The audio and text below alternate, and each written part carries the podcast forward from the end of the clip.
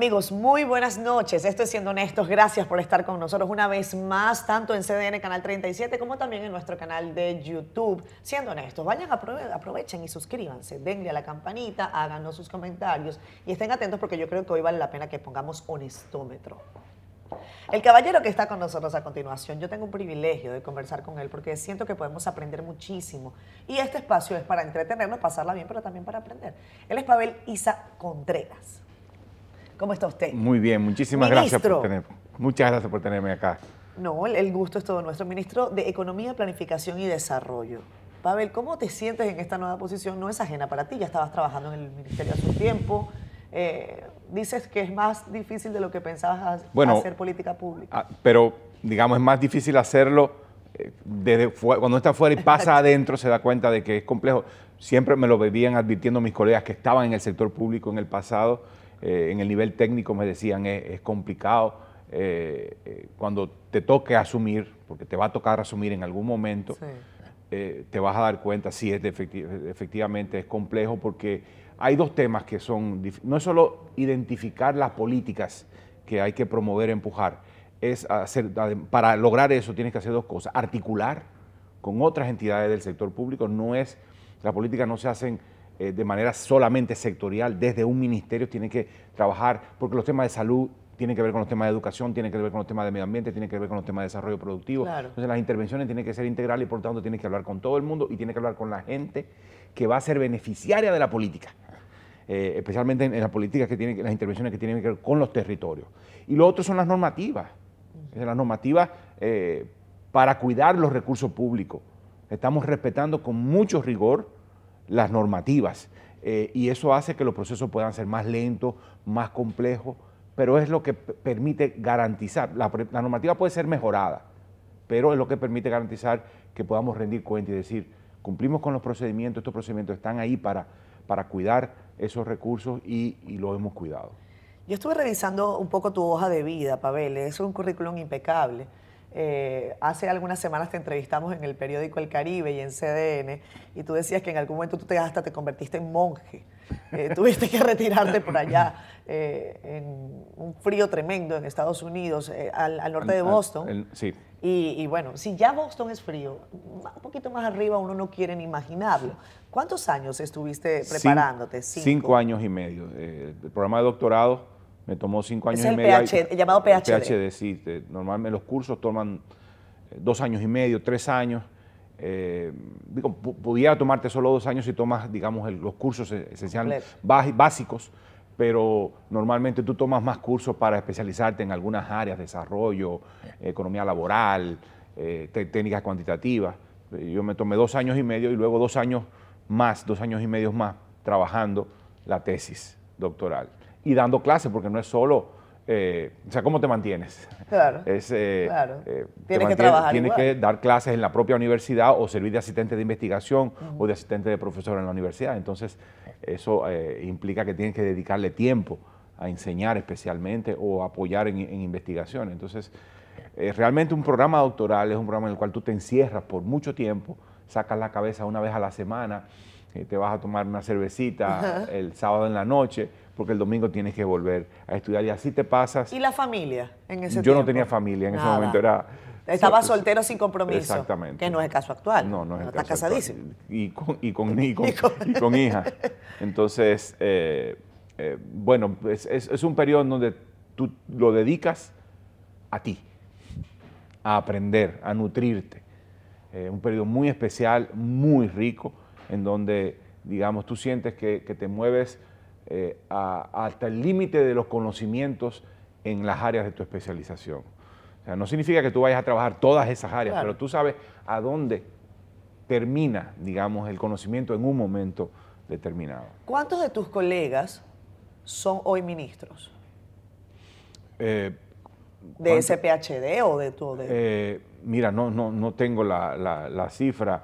Eh, bueno, pero lo que pasa es que cuáles son los economistas que están, digamos, en el, en el Estado. Eh, o sea, no digo de este gobierno, digo en el mundo, porque habrás conocido a gente de todas partes, ¿no? Sí, sí. ¿Tienes referencia? No no, no, La mayoría de los estudiantes de doctorado, de PhD en, economía en Estados Unidos y en el mundo en general, se dedican a la academia. Sí. O sea, van salen de las universidades para seguir en las universidades enseñando e investigando. Como tú eres tan inteligente, creo que acabas de pescar porque te hago esa pregunta.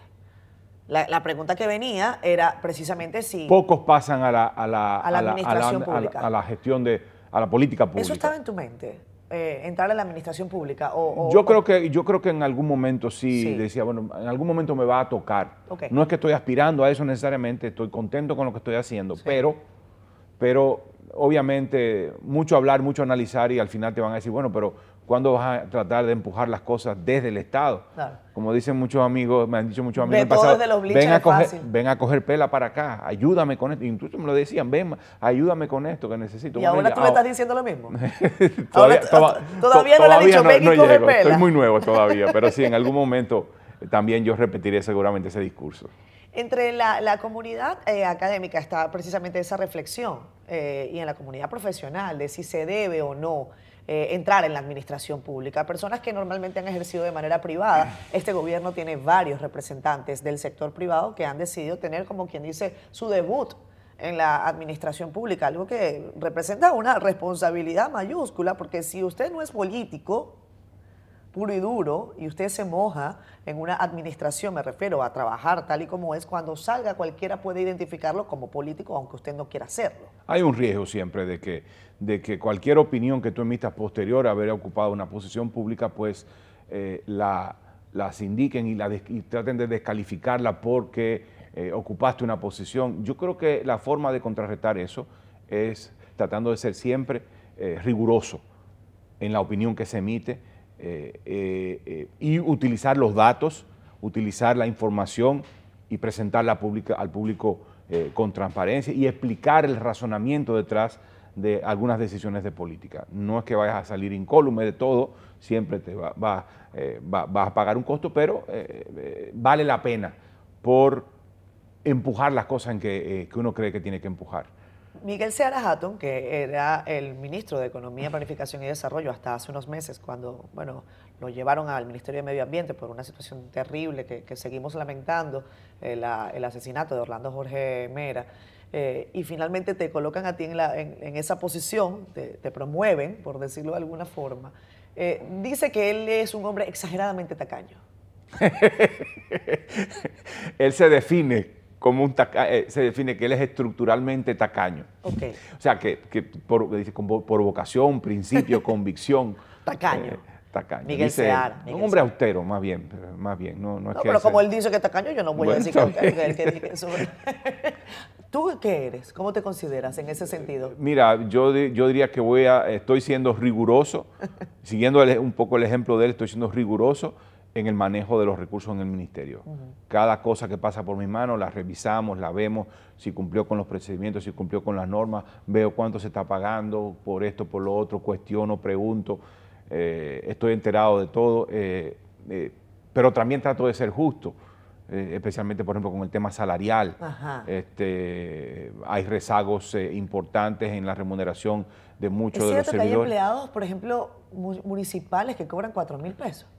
Hay, mm, imagino que sí, yo no, no, tengo la cifra, pero, pero me imagino que habrá que los salarios... Bueno, el salario mínimo en el sector público ya es muy superior a eso, está 10 mil o, por es que hay como 21 salarios mínimos, eh, es una cosa que da dolor de cabeza. Pero en el caso del sector público hay un salario mínimo y nadie, pudiera, nadie debe estar ganando menos de 10 mil pesos, independientemente del nivel del gobierno en el que trabaje. Lo que pasa es que como los gobiernos municipales son autónomos, entonces ahí hay, pudiera haber una discusión respecto, a, respecto a eso, de si, de si los, el salario mínimo en el, gubernamental establecido por decreto también aplica para los gobiernos, gobiernos locales. Eh, hay probablemente eh, colegas eh, que trabajan en los temas legales que dirían no, eso no es así. Pero no es aceptable lo importante, no, aún siendo un gobierno local que pudiera tener la, potestad de, fijar su propio salario, hay que decirle que no, que eso no es, no es responsable para con la gente.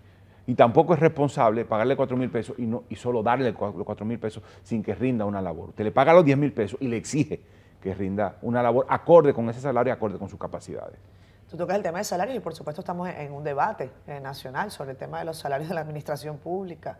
Eh, yo decía en el programa que hacemos en la semana que estoy honestamente preocupada porque eh, siento y lo digo de una manera pura y dura, que hay un tufo populista en el discurso.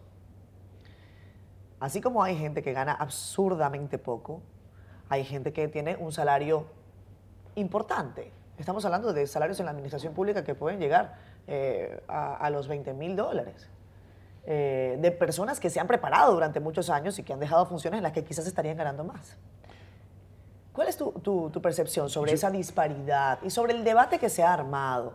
Eh, sabemos que hay instituciones que son públicas, que son autónomas, como el caso de la Superintendencia de Bancos, que ha aparecido el caso de Alejandro Fernández, que ha aparecido el caso del Superintendente de Energía, de Electricidad, perdón. yo creo que el argumento de que eh, los salarios en las entidades reguladoras tienen que ser relativamente altos porque están regulando sectores en los cuales los salarios son altos y los ingresos son altos y hay, eh, eh, digamos, riesgo de, captura eh, sobre la base de la retribución económica. Yo debo decir, eso es atendible, eso yo lo entiendo, pero yo creo que hay que decir dos cosas. Primero, los salarios no determinan la autonomía del funcionario. Eso puede ser un, elemento, pero no determina la autonomía. Eso ayuda, pero, no, es, pero no, determina la, rigurosidad. Ni la honorabilidad. Ni la honorabilidad eh, de la persona, ni va a determinar necesariamente la calidad de su trabajo.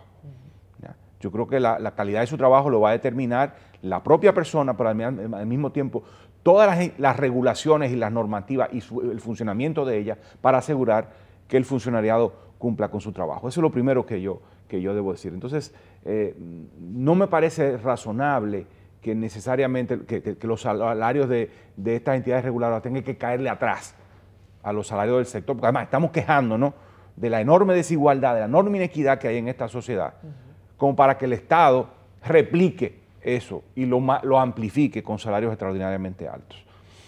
Repito, es atendible el argumento de que eh, los salarios tienen que ser, eh, en esos sectores no, pudieran no tener, pudieran ser distintos y más elevados que el promedio del, mismo nivel de funcionario, de funcionario en, el sector público, por ejemplo, de, un ministro quizás. Ahora bien, también hay que ser prudente, Catherine. O sea, en una situación como esta causa mucha irritación. Y yo creo que debió de manejarse, todos estos temas deben de manejarse con tacto, con cuidado, con prudencia. ¿Y qué crees que pasó? ¿Crees que fue eso, que fue descuido, que fue...? Creo que aparentemente hubo inobservancia, descuido, eh, yo no, conozco el, detalle. Es posible que esto, muchos de estos ajustes hayan sido de manera relativamente automática eh, eh, y que no se le haya prestado atención y, pararlo en, un momento determinado a la espera de un, de un entorno menos difícil para eso. Pero, pero yo entiendo la queja y la preocupación. Claro, por supuesto, en medio de la queja se cuela de todo, hasta estos reclamos que al final son, digamos, de tipo político y demás. Bueno, pero eh, eso, eso es normal. Pues, pero yo creo que, hay, que, el funcionario tiene que ser sensible a, este tipo de preocupación y manejarse con, con un poco más prudencia. Yo creo que la prudencia no fue, no, no tuvo el sitial que debió tener en, en, este momento. ¿Un funcionario puede decir no me aumenten? Yo creo que sí, que los, los, consejos pueden tomar decisiones sobre eso. Habría que ver el, detalle de la normativa de cada una de las, de las entidades reguladoras, pero puede perfectamente. Yo tengo la impresión de que puede perfectamente decirlo. ¿Tú lo dirías? En el caso del ministerio, ahí, en el si te correspondería. Sí, claro que sí. Tú dirías, no me No, no, claro que sí, claro que sí. Pero en el caso de, los ministerios es más claro. Sí.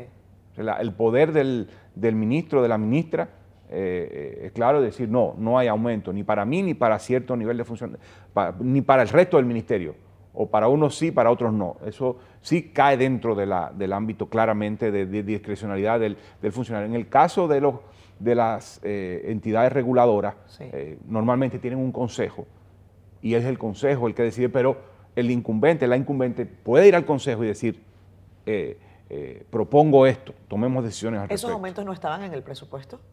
No sé, esos son detalles a, un nivel de detalle muy Ha, generado mucha, mucha, preocupación. Y, te agradezco además que, avances en esto, porque ese no, tú no le ministro a Administración Pública, pero entiendes cómo funciona la dinámica. Yo, yo insisto, yo creo que el tema es ser, prudente y entender el momento en que está viviendo el país, entender el momento en que está viviendo la gente. Eh, eh, y hay que manejarse con cuidado y, y hacerle sentir a la gente que su función es servirle. Vamos a hacer y, una pa- pausa. y parte de esa función de servirle es eh, eh, servirle con justeza y, y- y- y enviar el mensaje de que, de que la retribución no es lo que determina Claro. eh, su compromiso con, con- con regular a los sectores que usted está llamado a regular. O sea, ir al, po- al poder a, a servir y no a servirse. Eso lo dijo el Papa. ¿Viste? Que te quedó algo de monje, de, de casi cura. Vámonos a la pausa comercial. Cuando regresemos tenemos más. eh, una conversación interesantísima con Pavel Isa Contreras, ministro de Economía, Planificación y Desarrollo Nacional.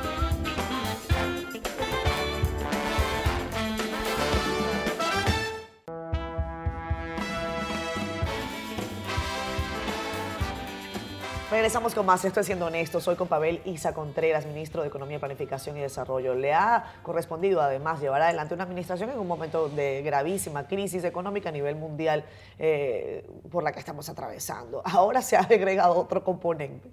Eh, Pavel, algo que no veíamos venir. Tenemos ahora tensiones entre Estados Unidos y China eh, por decisiones acertadas o no, por compromisos acertados o no, por algunos que, que piensan que hay una intención desestabilizadora. Eh, ¿Cómo van las cosas en la República Dominicana, siendo honestos? Siendo honestos, los números agregados eh, de la economía eh, están bastante buenos. Vamos a terminar creciendo hasta ahora. Las proyecciones son que vamos continuamos por la senda del crecimiento del 5% eh, eh, hasta el final de año. Eh, en este momento tenemos un ritmo incluso superior a eso. Eh, se van a revisar las proyecciones, eh, estamos en este proceso de revisar las proyecciones, pero probablemente no va a haber muchos cambios en esa, como el resultado de la revisión de las cifras. Ministerio de Economía, Ministerio de Hacienda y Banco Central, que trabajan juntos para hacer la- las estimaciones. El empleo se está recuperando eh, de, una manera, de una manera rápida, ya tenemos más empleos totales que lo que teníamos en el periodo de la- antes de la pandemia. La Cuatro- prepandemia. 4.7 millones de personas, más de 4.7 millones de personas ocupadas. Tenemos eh, también, Ocupadas, que no quiere decir que están en el sector formal.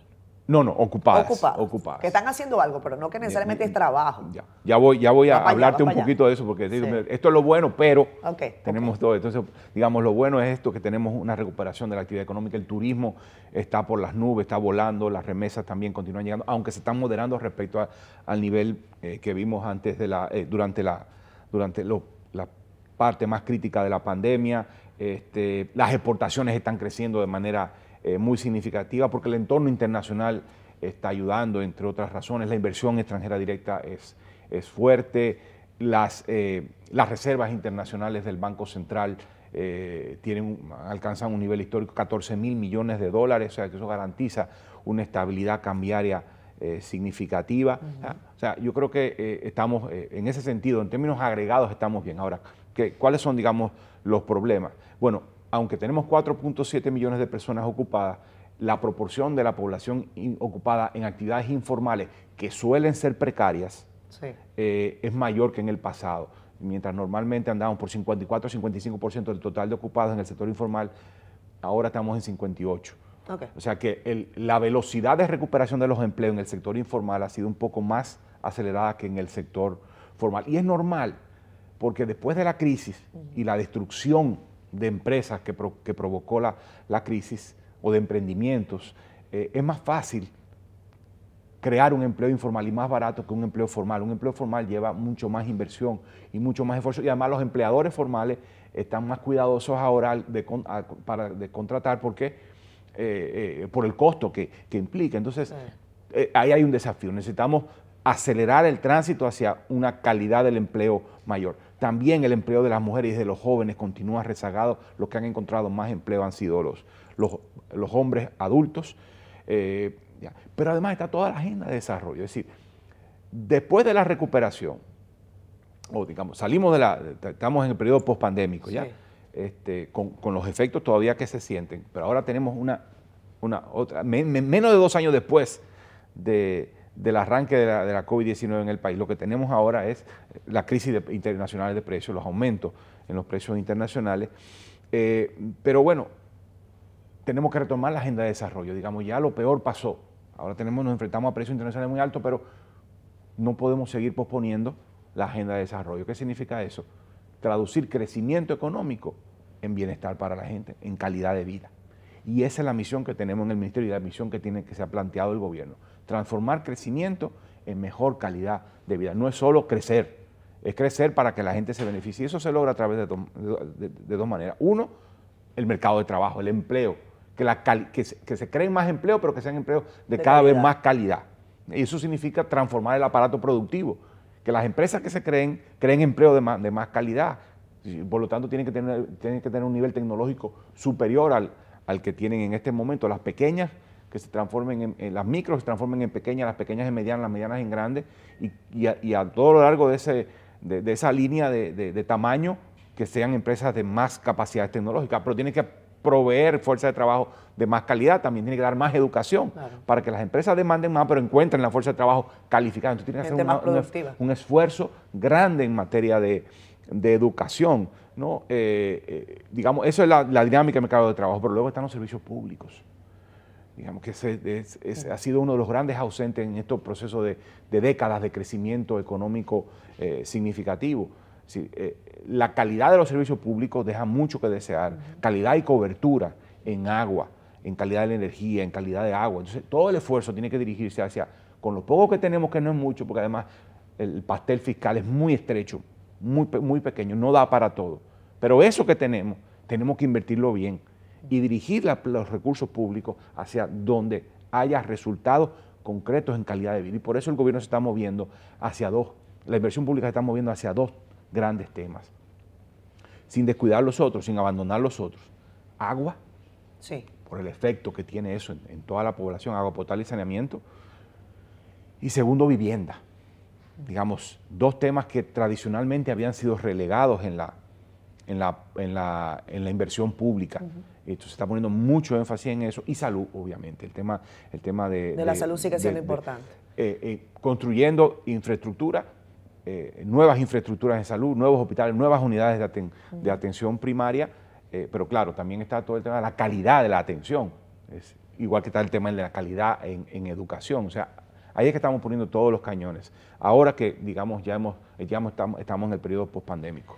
¿Tú crees que ha pasado ya lo peor de la crisis económica? O sea, ya hemos recibido todos los impactos. La, gente, cuando tú le preguntas a la gente en la calle, la gente está incómoda, la gente dice todo está caro, no me alcanza la plata, eh, hago el mercado ahora y la semana que viene voy, los chelitos no me rinden, antes llegaba con cuatro fundas y ahora llego con una. Mira, ¿qué es lo que está pasando? El empleo se ha recuperado, los hogares tienen más ingresos, sin duda frente a la situación previa, pero la inflación se está comiendo parte de los beneficios que ha generado la recuperación económica. La inflación debe ser el bicho más malo que hay en el mundo. Yo, me lo imagino como un mostrico. ¿Ah? Sí, pues se come la capacidad de compra de la gente. Sí. ¿No?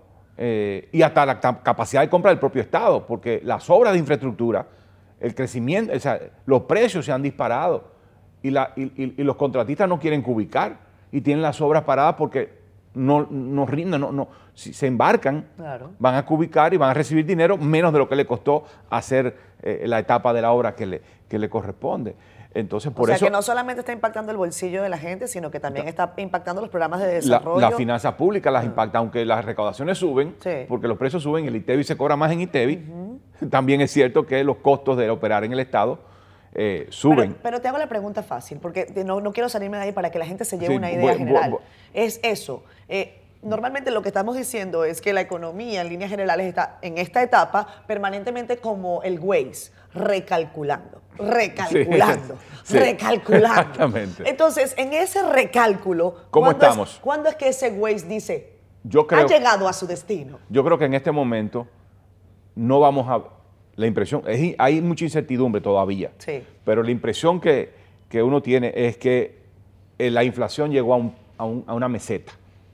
Tenemos 8.9. 9, 9, llegó a una meseta, ya no está subiendo, de hecho parece que está declinando y es probable que en los próximos meses veamos un declive de la inflación. Mm. Eso no significa que los precios van a bajar, no, no, es el mensaje, ¿no?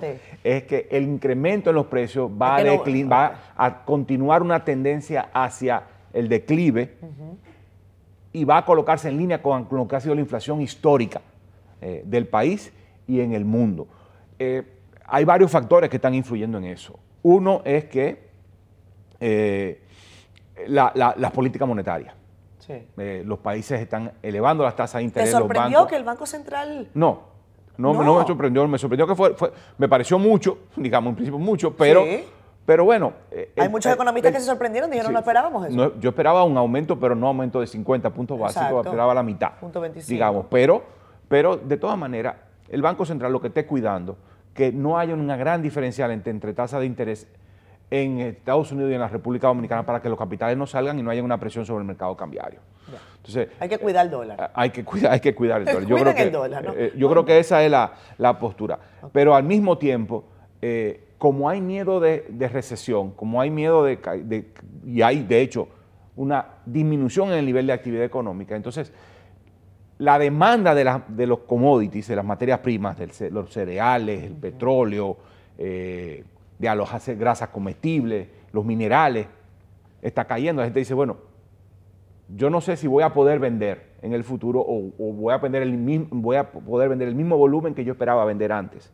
¿Qué hago? Compro menos y al comprar menos toda la demanda mundial se cae, se reduce y eso hace que los precios bajen. Entonces estamos viendo caída en, los precios de los en el precio de los cereales, de las grasas comestibles, del petróleo, ¿ya? Pero tú dices, los precios no van a bajar, probablemente se van a quedar allí antes de irnos a la pausa. Habrá que ajustar. ¿Y cuándo es que los sueldos van a subir? Esa es la pregunta al millón. Habrá, que... Mira, por ahí el gordito, mi camarógrafo, que yo quiero también así que... Habrá que hacer un nuevo ajuste de salarios mínimos en un momento determinado. Yo no quiero hablar por mis colegas de que, tienen, digamos, la rectoría en, esa, en, ese, ámbito. Pero hay que ajustar. Pero habrá que hacer un ajuste, un nuevo ajuste. Tuvimos un ajuste muy significativo eh, a, a mediados del año pasado y este año combinado. Estamos hablando del ajuste de salarios más significativos que ha habido en muchísimo tiempo. Por supuesto, contrarrestando una inflación y una situación económica eh, de presión mucho más significativa de la que hemos visto en los, en los últimos años. ya pasamos un periodo de vacas, de vacas gordas este, y, y aún en un contexto de vacas flacas, bueno, hubo un aumento significativo de, la, de, los salarios, pero habrá que, habrá que hacer un nuevo ajuste para recuperar la capacidad de compra de la gente y que esa capacidad de compra de la gente ayude a continuar activando la economía satisfaciendo, y satisfaciendo necesidades básicas. Bueno, vamos a irnos a una pausa. Ahí está el panorama según Pavel. Isa Contreras es el ministro de Economía, el hombre que es casi el meme. Ustedes saben el meme de la mujer que tiene los numeritos, el más menos. Jenny lo va a poner aquí en edición. Hagan un meme con Pavel también sacando más números que ya saben ustedes. Ya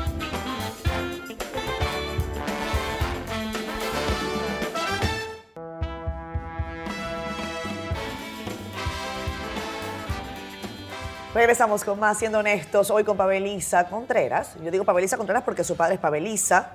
Le dicen Pabelisa a tu papá, Pabelisa no, Conde. Eh, Narciso, perdón. Eh, y, a veces uno se, se, enreda, pero Pabelisa Contreras está con nosotros y ha tenido la gentileza de conversar en esta noche. Nosotros hacemos este programa eh, de día, pero normalmente yo le pregunto a los invitados que se pongan, les digo, pónganse en mente de que esto es un domingo, son las 10 y media de la noche. ¿En qué están ustedes? ¿En qué estás tú, Pavel, un domingo a las 10 y media de la noche? En mi casa tratando de cargar, pilas para, eh, para, la, para el siguiente día y pensando en lo que voy a hacer el siguiente día y preparando, digamos, agenda, los puntos a, a ¿Eres muy riguroso, exageradamente riguroso, planificado en, en casa o no? Sí, soy, soy bastante ordenado, trato de ser bastante ordenado, cuidadoso, tener todos los puntos marcados, eh, la libreta llena, eh, tenemos que hacer esto, tenemos que hacer lo otro, y darle seguimiento. Estamos hablando de un equipo de, en el ministerio de, mil personas, más o menos, un ministerio pequeño, ¿ah? ¿eh? pero estamos hablando de mil personas, pero estamos hablando de cinco viceministerios, y, de, y cada viceministerio tiene dos, tres direcciones, y, y cada dirección pues tiene una tarea que hacer, entonces hay que empujar porque eh, cada dirección haga, eh, cumpla con su rol. Por suerte cuento con un equipo extraordinario de gente en el ministerio, o sea, eh, logramos conformar un equipo directivo de muy alto nivel, pero hay que trabajar, y además trabajar con el resto del sector público, porque trabajar con, el equipo bueno va a dar un buen resultado, pero también hay que trabajar con, todo el sector público empujando la agenda de articulación, de planificación, porque nuestra misión es darle calidad a la política pública. Esa es la misión. El Ministerio de Economía no pone inyecciones, no da una clase, no construye una carretera ni un puente. El Ministerio lo que ah, procura es que lo que hacen el resto de los ministerios vaya en la dirección que el gobierno ha decidido que vaya en términos de lograr que los recursos públicos mejoren la calidad de vida de la gente. Yo te preguntaba el tema de la planificación en, en tu casa. Por ejemplo, ¿tú haces mercado? Sí. ¿Lo haces yo- tú? Yo soy el que lo hago. Ah, y, y- y me, y me consta, porque habla, antes de que empezáramos el programa me estaba hablando de los productos que él está encontrando en, la, en el súper. Y eso solamente lo sabe el que va al súper. Pero tenía que preguntárselo para que ustedes Sí. supieran. Pre- ¿Prefieres el, el- el mercado regular o, o el Por, con- supermercado? por conveniencia termino yendo al súper. Preferiría ir al mercado Claro. agropecuario, por ejemplo, ahí en la, en la, en la- en la feria ganadera. Exacto. Eh, y además circular por todo, eh, ver todos los olores, Eso sentir, com- eso es sentir los olores, comprar, hablar, eso. eh, pero es- es más complicado. El supermercado es más, es más, es más expedito. Entonces, por conveniencia, pero quizás por lo menos una vez al mes uno debería decir, no, este, esta, esta semana no voy a ir al supermercado con aire acondicionado y pasearme con el carrito, sino ir al mercado eh, eh, y tener esa experiencia. Es es bueno humanizar a, los funcionarios. Me gusta que sea así. Y, que hablemos también un poco de, tu historia, eh, Pavel. Tu padre es un eh, histórico dirigente de la izquierda de la República Dominicana. Eh, cuando te nombraron, me parece que dio unas duras declaraciones, que él no estaba como tan convencido. Mira, dijo textualmente que era un error político que tu hijo aceptara ser ministro de Economía. Dice, porque eh, él va a estar al servicio de las voraces e inescrupulosas élites del capitalismo mundial y local. ¿Cómo se traga eso? No, yo lo, lo- lo tomo, eh, lo tomo muy bien, lo tomo, me está ya haciendo una advertencia. Sí. Eh, es entendible, todos los que asumimos fu- funciones públicas corremos el riesgo, entiendo perfectamente y estoy de acuerdo con él en que los balances de poder eh, en esta sociedad en los- a, los- a lo largo de los últimos 50 años no ayudan. Sí. De hecho, el propio programa de gobierno y el propio plan plurianual del sector público habla de eso y dice, hay un balance de poder que hay que transformar, hay que empoderar a la gente eh, y la sociedad está, se está empoderando. Cuando hablábamos de los salarios eh, de lo- de- del funcionario se criticaba eso. Bueno, es porque la, la el funcionario ciudadanía... que se está subiendo, que, bueno, que no se está subiendo el, su- el sueldo. El funcionario que ha recibido aumentos salariales. Exacto. Eh, Eso, eh, esa, esa- esa- esa presión resulta de que la gente se siente empoderada. Y me parece sumamente positivo que la gente se sienta empoderada y que reclame eh, y que demande y que exija, especialmente yo debo decir, que, tiene, que la gente tiene derecho, que, que demande que el Estado reaccione, actúe para que la gente pueda ejercer derechos fundamentales, derechos básicos. Yo, yo quisiera que ese tipo de acciones se trasladaran además al tema de, de la demanda por, por agua potable, demanda por una calidad Ah, no, educativa. pero tú lo que tienes que ver red de noticias aquí en CDN, eso es todos los días, eso es, mira, eso- y- y- acá ratico, mira, a, a Victorino, ese teléfono no, les, no le deja de sonar. eh, mira, y- me falta el agua, me falta la carretera, eso es Y eso es import- muy importante. Porque es lo que empuja al gobierno Sí. a hacer. Porque siente la presión política por, por darle respuesta, Claro. digamos, a la gente. ¿no? Entonces a mí me parece muy positivo. Eh, de todas maneras, los balances de poder eh, siguen siendo complicados. La inequidad de esta sociedad es el resultado de un, eh, una enorme inequidad en los balances de poder.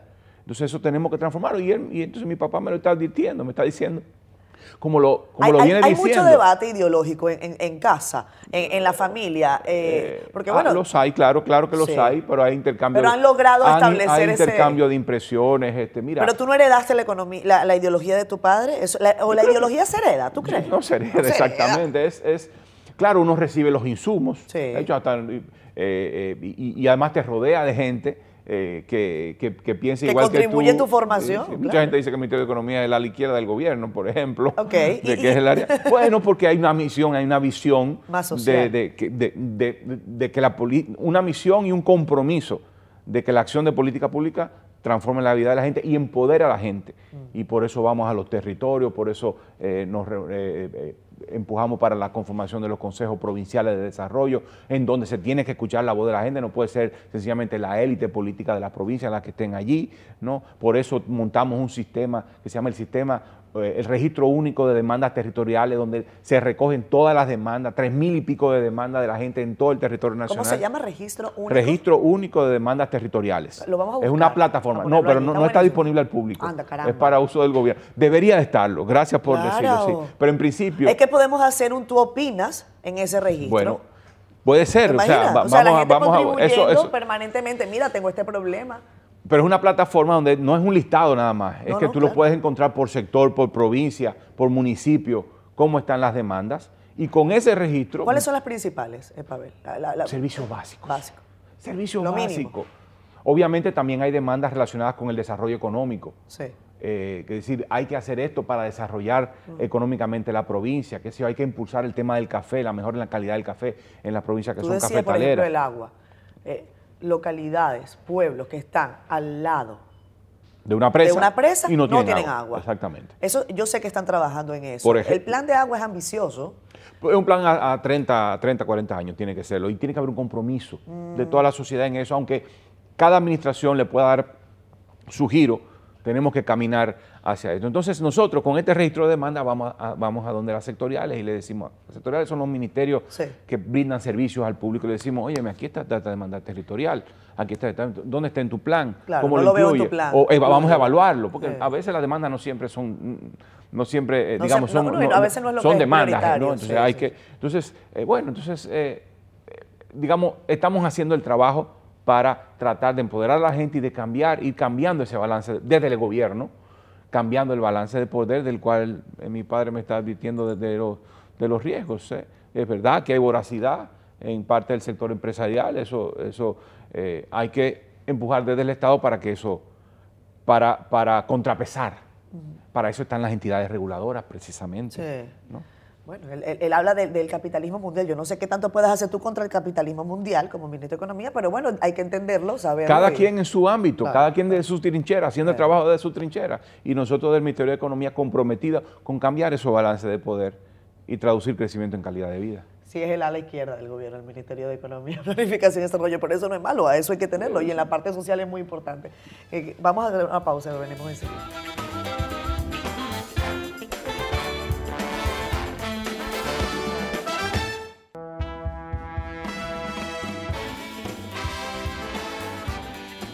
Regresamos con más, siendo honestos, soy con Pavel Isa Contreras. Gracias, ministro, por su tiempo. Sé que tiene muchísimas cosas eh, que hacer. Eh, me gusta, como le decía, tratar de humanizar a quienes nos acompañan en este espacio. Me dice que usted un domingo a las 10 y media de la noche, 11 de la noche, ya usted está eh, planificando algunas cosas en su casa, pensando qué es lo que va a ocurrir en la semana. ¿Cómo se relaja usted? ¿Cómo descansa usted con su familia? ¿Con- qué- qué- ¿Cuál es el plan? Eh, trato de hacer ejercicio, Sí. trato de juntarme con la familia. Me gusta mucho la playa, el mar. ¿Ah, sí? Este, a veces no, no puedo, pero trato de ir al mar, siempre cerca de la ciudad. Este, leo. Ok. Eh, siento, tomo ratos para, para leer un poco. Veo mucha, mucho también películas. Ah. Este, Netflix ahora está viendo Better Call Saul, yo no sé. No la he visto, no la he visto, pero Eh, la... Mejor llama a Saúl en español, en inglés Ah, Better Better Call Saul. Saul, claro, Sí, claro, entonces claro. estoy, Está muy buena. estoy enganchado Sí, con, sí, con Better Las Call series Saul. son terribles porque uno dice, voy a ver un solo capítulo y termina viendo tres, cuatro, cinco, la Eh, madrugada. Por eso me gustan las series que cierran. Esas series que tienen capítulos Miniserie. que, que, que- que cierran el capítulo y hay otro distinto, una historia distinta, pero del, del- de la misma serie, policíaca. Me gustan mucho las, series de porque me desconectan. Sí. O sea, las cosas, que, las cosas que me gustan son las cosas que me, que me desconectan de la, de la cotidianidad y del, y del trabajo. Entonces, eh, eh, digamos que combino De vez en cuando digamos, ejercicio, playa, Eh. con, con, eh, con lectura y con, y con series de televisión. Yo le- eh, creo que le pregunté al ministro si consideraba que el ejercicio de- de- del gobierno, eh, bueno, si era como un deporte de extremo. Entonces me decía, no, no es un deporte. Y yo, bueno, pero se lo digo por la dinámica extrema en la que suceden los acontecimientos. Las crisis salen todos los días. Como me dijo el propio Miguel Seara cuando eh, estábamos haciendo la transición, la crisis es permanente, me dice. Acéptala como la situación normal. Siempre hay algo que atender urgente. Y acéptalo. Y eso lo, lo hice rápidamente y lo tengo que aceptar. Y cuando es una emergencia, bueno, eso es parte de tu trabajo, haz tu trabajo, este, no te angusties, eh, da, da lo mejor de ti, eh, no te preocupes, ocúpate. Entonces, eh, a- termi- a- las crisis terminan siendo, digamos, naturales ya. Para quienes invierten en República Dominicana, para quienes confían en República Dominicana, a mí me gustaría tener un mensaje suyo. Eh, hace unos días consulté, los que han visto este programa hace tiempo saben que yo soy venezolana, pero tengo muchos años viviendo en este país que amo, adoro y agradezco tanto. Y, recuerdo que un venezolano regresó a Venezuela en estos días de paso y escuchó en la radio, Dios bendiga a quienes invierten hoy en Venezuela. Y eso me dio para pensar muchas cosas. ¿Qué, qué, cuál es el mensaje que usted tiene sobre la inversión? Hay un ambiente muy bueno en la República Dominicana para invertir en este momento. Hay un, más allá de las incertidumbres en el entorno internacional, yo creo que en el largo plazo eh, hay un buen ambiente porque eh, eh, está, digamos, la reconfiguración económica global, que yo no creo que se va a hacer muy drástica, pero va a haber una reconfiguración, una relocalización de actividades a nivel mundial, pues beneficia a los países que estamos cerca de, de, algunos de los grandes mercados como Estados Unidos y que cuentan con una estabilidad política importante. Entonces el país es un país políticamente estable, eh, que no significa que la gente esté tranquila en su casa y pasiva, al contrario, la gente está cada vez más activa, cada vez más presionando, pero lo hace dentro de unos, dentro de unos canales y, una y esos canales se pueden modificar y hay que perfeccionarlos, y hay que mejorar la democracia, hay que llevarla a otro nivel, porque estamos insatisfechos con la democracia, hay que llevarla a otro nivel, pero en la medida en que los conduzcamos por, por ciertos canales, mantienes un nivel de estabilidad política que crea un entorno adecuado para para atraer inversiones. La economía es una economía que crece eh, de forma significativa. Esto no es algo nuevo, esto es algo que viene de, los últimos 50, 60 años. Entonces el mercado se va expandiendo con mucha inequidad claramente, pero eh, y tenemos que hacer el esfuerzo por ir rebalanceando, pero el mercado va creciendo, genera oportunidades para los inversionistas porque tienen más mercado eh, donde, donde vender. Entonces yo creo que la estabilidad política, yo creo que la reconfiguración económica global, eh, eh, el crecimiento económico y la conectividad que tiene este país con el resto del mundo hace que esto sea un, país eh, bueno para invertir. Está de nuestro lado hacer que la inversión beneficie a la gente. ¿Y cómo lo haces? Yo creo que el elemento número uno desde la política pública, aparte de todo el tema de la estabilidad, es la educación y la capacitación. Tú quieres atraer inversión extranjera de calidad, ten una oferta de calidad. Y esa oferta de calidad, además del entorno institucional y político estable y el crecimiento, tiene que tener gente con habilidades. Entonces hay que transformar y seguir transformando el sistema educativo para que las inversiones sean... Para que ese 4% llegue. ¿eh? Que generen empleos de calidad. Es transformar el 4% y el ah. más, porque también está la educación eh, eh, digamos, universitaria, o técnica o superior, tiene que preparar a la gente, habilitar a la gente, darle, crear capacidades en la gente. Y eso no es solo la, educación, es toda la política social y toda la política de protección social, tiene que dirigirse, a, dirigirse a eso, para que las inversiones eh, sean inversiones cada vez más productivas y que beneficien a la gente y no solo sean inversiones rapaces, de momento, que pretenden sacar tasas de ganancia en corto plazo, sino que sean inversiones comprometidas. Para cerrar siempre pongo música. Bueno, la ponen ustedes, los invitados. ¿Qué te gustaría escuchar? Wow, esa es una difícil. este, yo eh, soy ochentero. Ah, yo también. Y como soy ochentero, Me encanta. todo lo que tiene que ver con, con pop rock de los 80 y merengue de los 80 eh, eh, me, fascina. Te pongo Bonnie Cepeda, Asesina. asesina, vámonos. asesina volvió la cosa. Saluda a Bonnie, ¿eh? Bonnie el productor quiere que venga para acá, siendo honesto. Vamos a ver si lo traemos. A lo mejor viene Bonnie Cepeda. ¿Así? bueno. Encantada, Pavel. Un gran placer. Muchísimas gracias por habernos regalado tu tiempo a nosotros y a la audiencia, que por cierto van a votar en el honestómetro. ¿Qué tan honesto consideran ustedes que ha sido Pavel Isa Contreras, ministro de Economía, Planificación y Desarrollo en este espacio? Me encantaría volverte a ver un poquito más adelante. Sé que lo vamos a hacer. Con muchísimo gusto. Chao, chao. Hasta el próximo.